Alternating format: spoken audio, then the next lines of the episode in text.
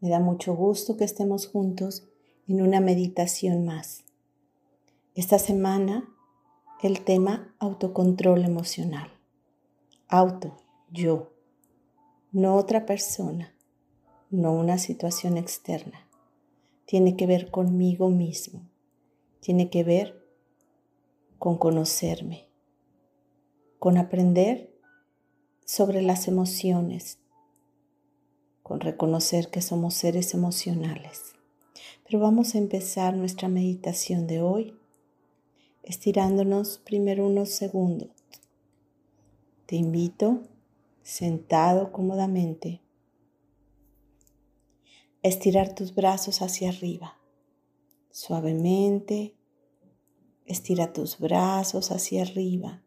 Siente el movimiento de tus músculos, tus huesos, no solo se están estirando tus brazos, también tu espalda.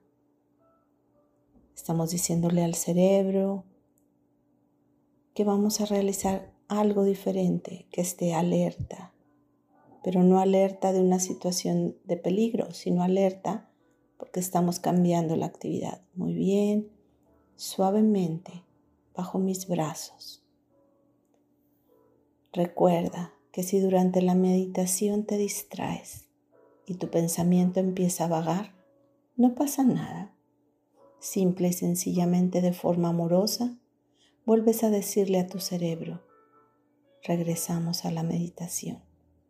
Sea amoroso, compasivo contigo mismo. Cerramos los ojos suavemente y vamos a poner atención en nuestra postura corporal. Cómo está nuestra espalda, la columna, la cabeza, las piernas, los brazos. Así cerrados, tus ojos, ¿qué te dice tu cuerpo? ¿Cómo está tu postura? Haz un escaneo sobre cómo está tu cuerpo. Tu espalda está erguida, hay tensión o te encuentras sereno. Revisa tu rostro. Si tu entrecejo está fruncido, la comisura de tus labios, apacible hacia arriba con una leve sonrisa. ¿Cómo estás? ¿Cómo te sientes? Te invito a inhalar profundamente y exhalar suave y despacio. Y una vez vuelvo a inhalar y exhalar suave y despacio.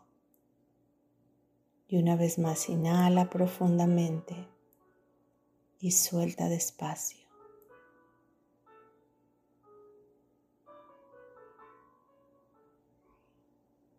Ya hicimos un escaneo rápido por nuestro cuerpo que nos dice nuestra parte física si hay alguna molestia, algún dolor, alguna queja ¿Qué está diciendo esa parte del cuerpo? ¿Hay miedo? ¿Hay tensión? ¿Enojo? ¿Hay serenidad? ¿Hay paz? ¿Cómo se encuentra? Pero en este momento, en esta meditación, vamos a hablar sobre el autocontrol emocional. Y primero, para empezar, hay que conectar con nuestras emociones. Te invito que en este momento ambas manos las lleves a tu pecho, a tu corazón. Ponlas ahí en tu corazón. Busca su palpitar. Busca su energía amorosa busca su fuerza de vida, ese latir que ha estado constante durante toda tu vida desde que estabas en el vientre de tu madre.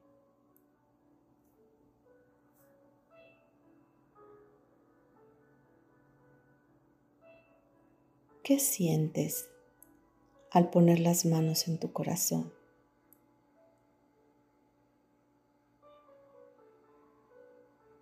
¿Puedes reconocer la emoción? ¿Puedes ponerle nombre a lo que sientes? A veces podemos ponerle nombre a muchas cosas en la vida, pero olvidamos ponerle nombre a algo tan importante que está sucediendo en nuestro interior, a nuestras emociones. ¿Cómo te sientes cuando pones la mano ahí en tus manos, en tu corazón? ¿Te haces consciente? ¿Sientes esa energía?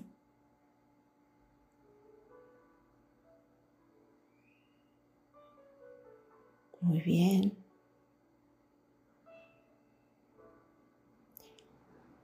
Sé que has conectado con lo que sientes, con la serenidad, la calma o el estrés que está ahí acumulado, esa tristeza profunda o ese miedo o quizá un enojo por alguna situación. Muy bien. Si quieres, pon tus manos ahora sobre tus muslos. Por mucho tiempo hemos etiquetado las emociones. Quizá de niño te dijeron, el que se enoja pierde, el que tiene miedo es una gallina. Y tantas frases así que solo nos llevaron a ocultar las emociones o nos llevaron a reprimirlas o lo peor, a etiquetarlas como buenas o malas. Cada emoción tiene su función. Nuestro cuerpo es perfecto y las emociones tienen su para qué. El miedo, la emoción más primitiva, nos lleva a sobrevivir, a ponernos a salvo, no a quedarnos en un estado cómodo, no a sentir angustia y estrés. Cuando hay una situación donde nuestra seguridad se pone en peligro, el miedo surge para ponernos a salvo. El enojo sirve para poner límites, límites sanos y claros, sin gritos, sin enojos, la tristeza sirve para pedir ayuda, porque estás pasando por un duelo, por una pérdida, por un dolor profundo que te está causando angustia en el alma. La sorpresa es para estar en alerta. El asco para prevenirte sobre algo que está sucediendo. La alegría es para disfrutar y gozar la vida.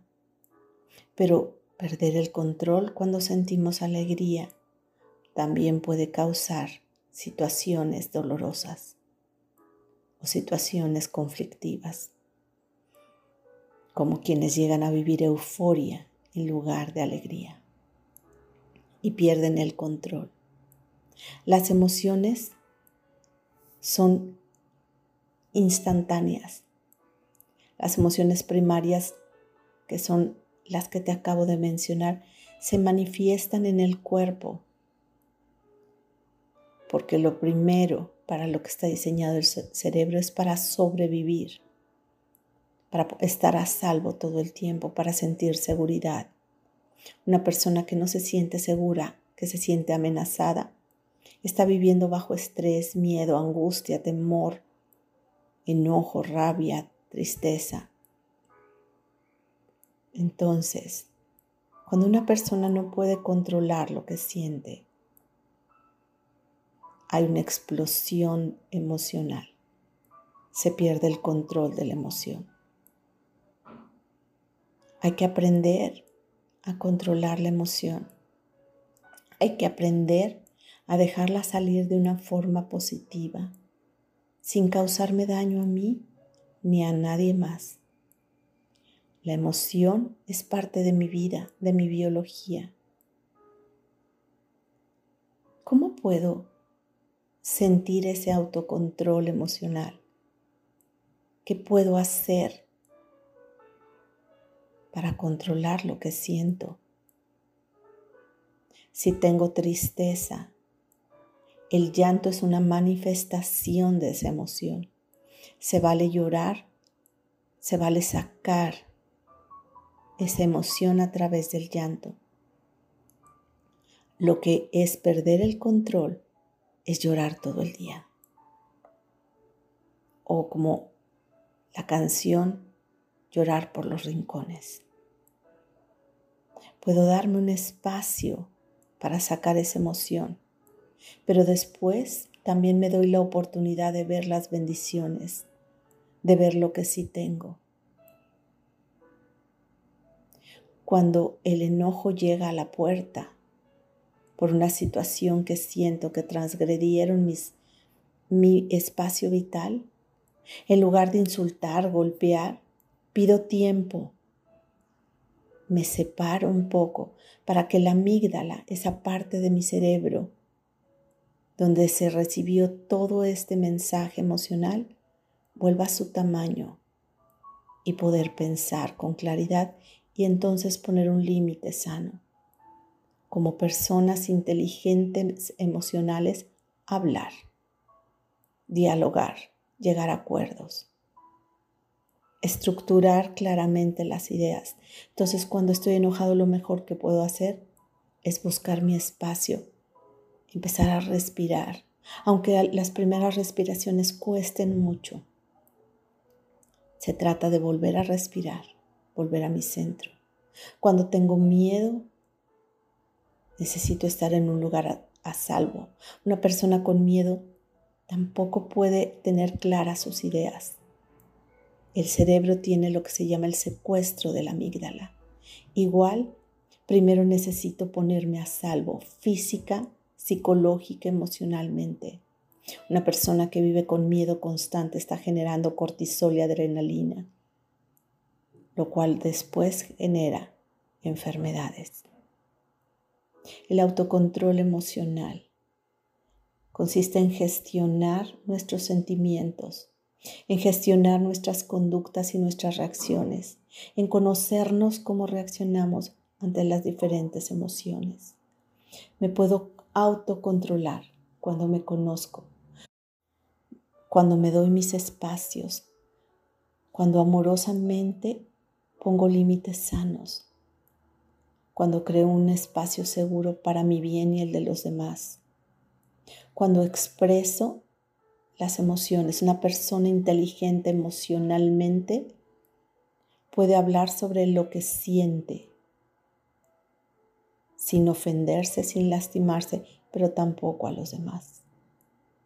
Una persona inteligente emocionalmente se conduce con serenidad por la vida. ¿Cómo reaccionas ante tus emociones? ¿Qué haces cuando te enojas? ¿Qué haces cuando sientes miedo? Cuando sientes tristeza? Cuando sientes alegría, cuando tienes asco hacia una conducta. Eso es lo importante, reconocer, identificar, gestionar las emociones, regresar a tu centro, llevar tus manos al corazón y escuchar lo que te dice. El corazón quiere paz, serenidad, calma, para darte una larga vida. Cada vez que estamos mandándole mensajes de estrés al corazón, estamos dañándolo. Tú decides si te autocontrolas emocionalmente. Te invito ahora a inhalar profundamente y exhalar suave y despacio. Nuevamente inhala y exhala. Y una vez más vuelve a inhalar y exhalar. Y ese autocontrol emocional solo depende de ti, no del exterior, no de lo que está pasando fuera, sino de cómo percibes y cómo reaccionas, qué respuesta das ante las emociones. Despacio empieza a mover los dedos de tus pies suavemente. Muy bien. Detienes el movimiento. Inhala nuevamente profundamente y suelta despacio.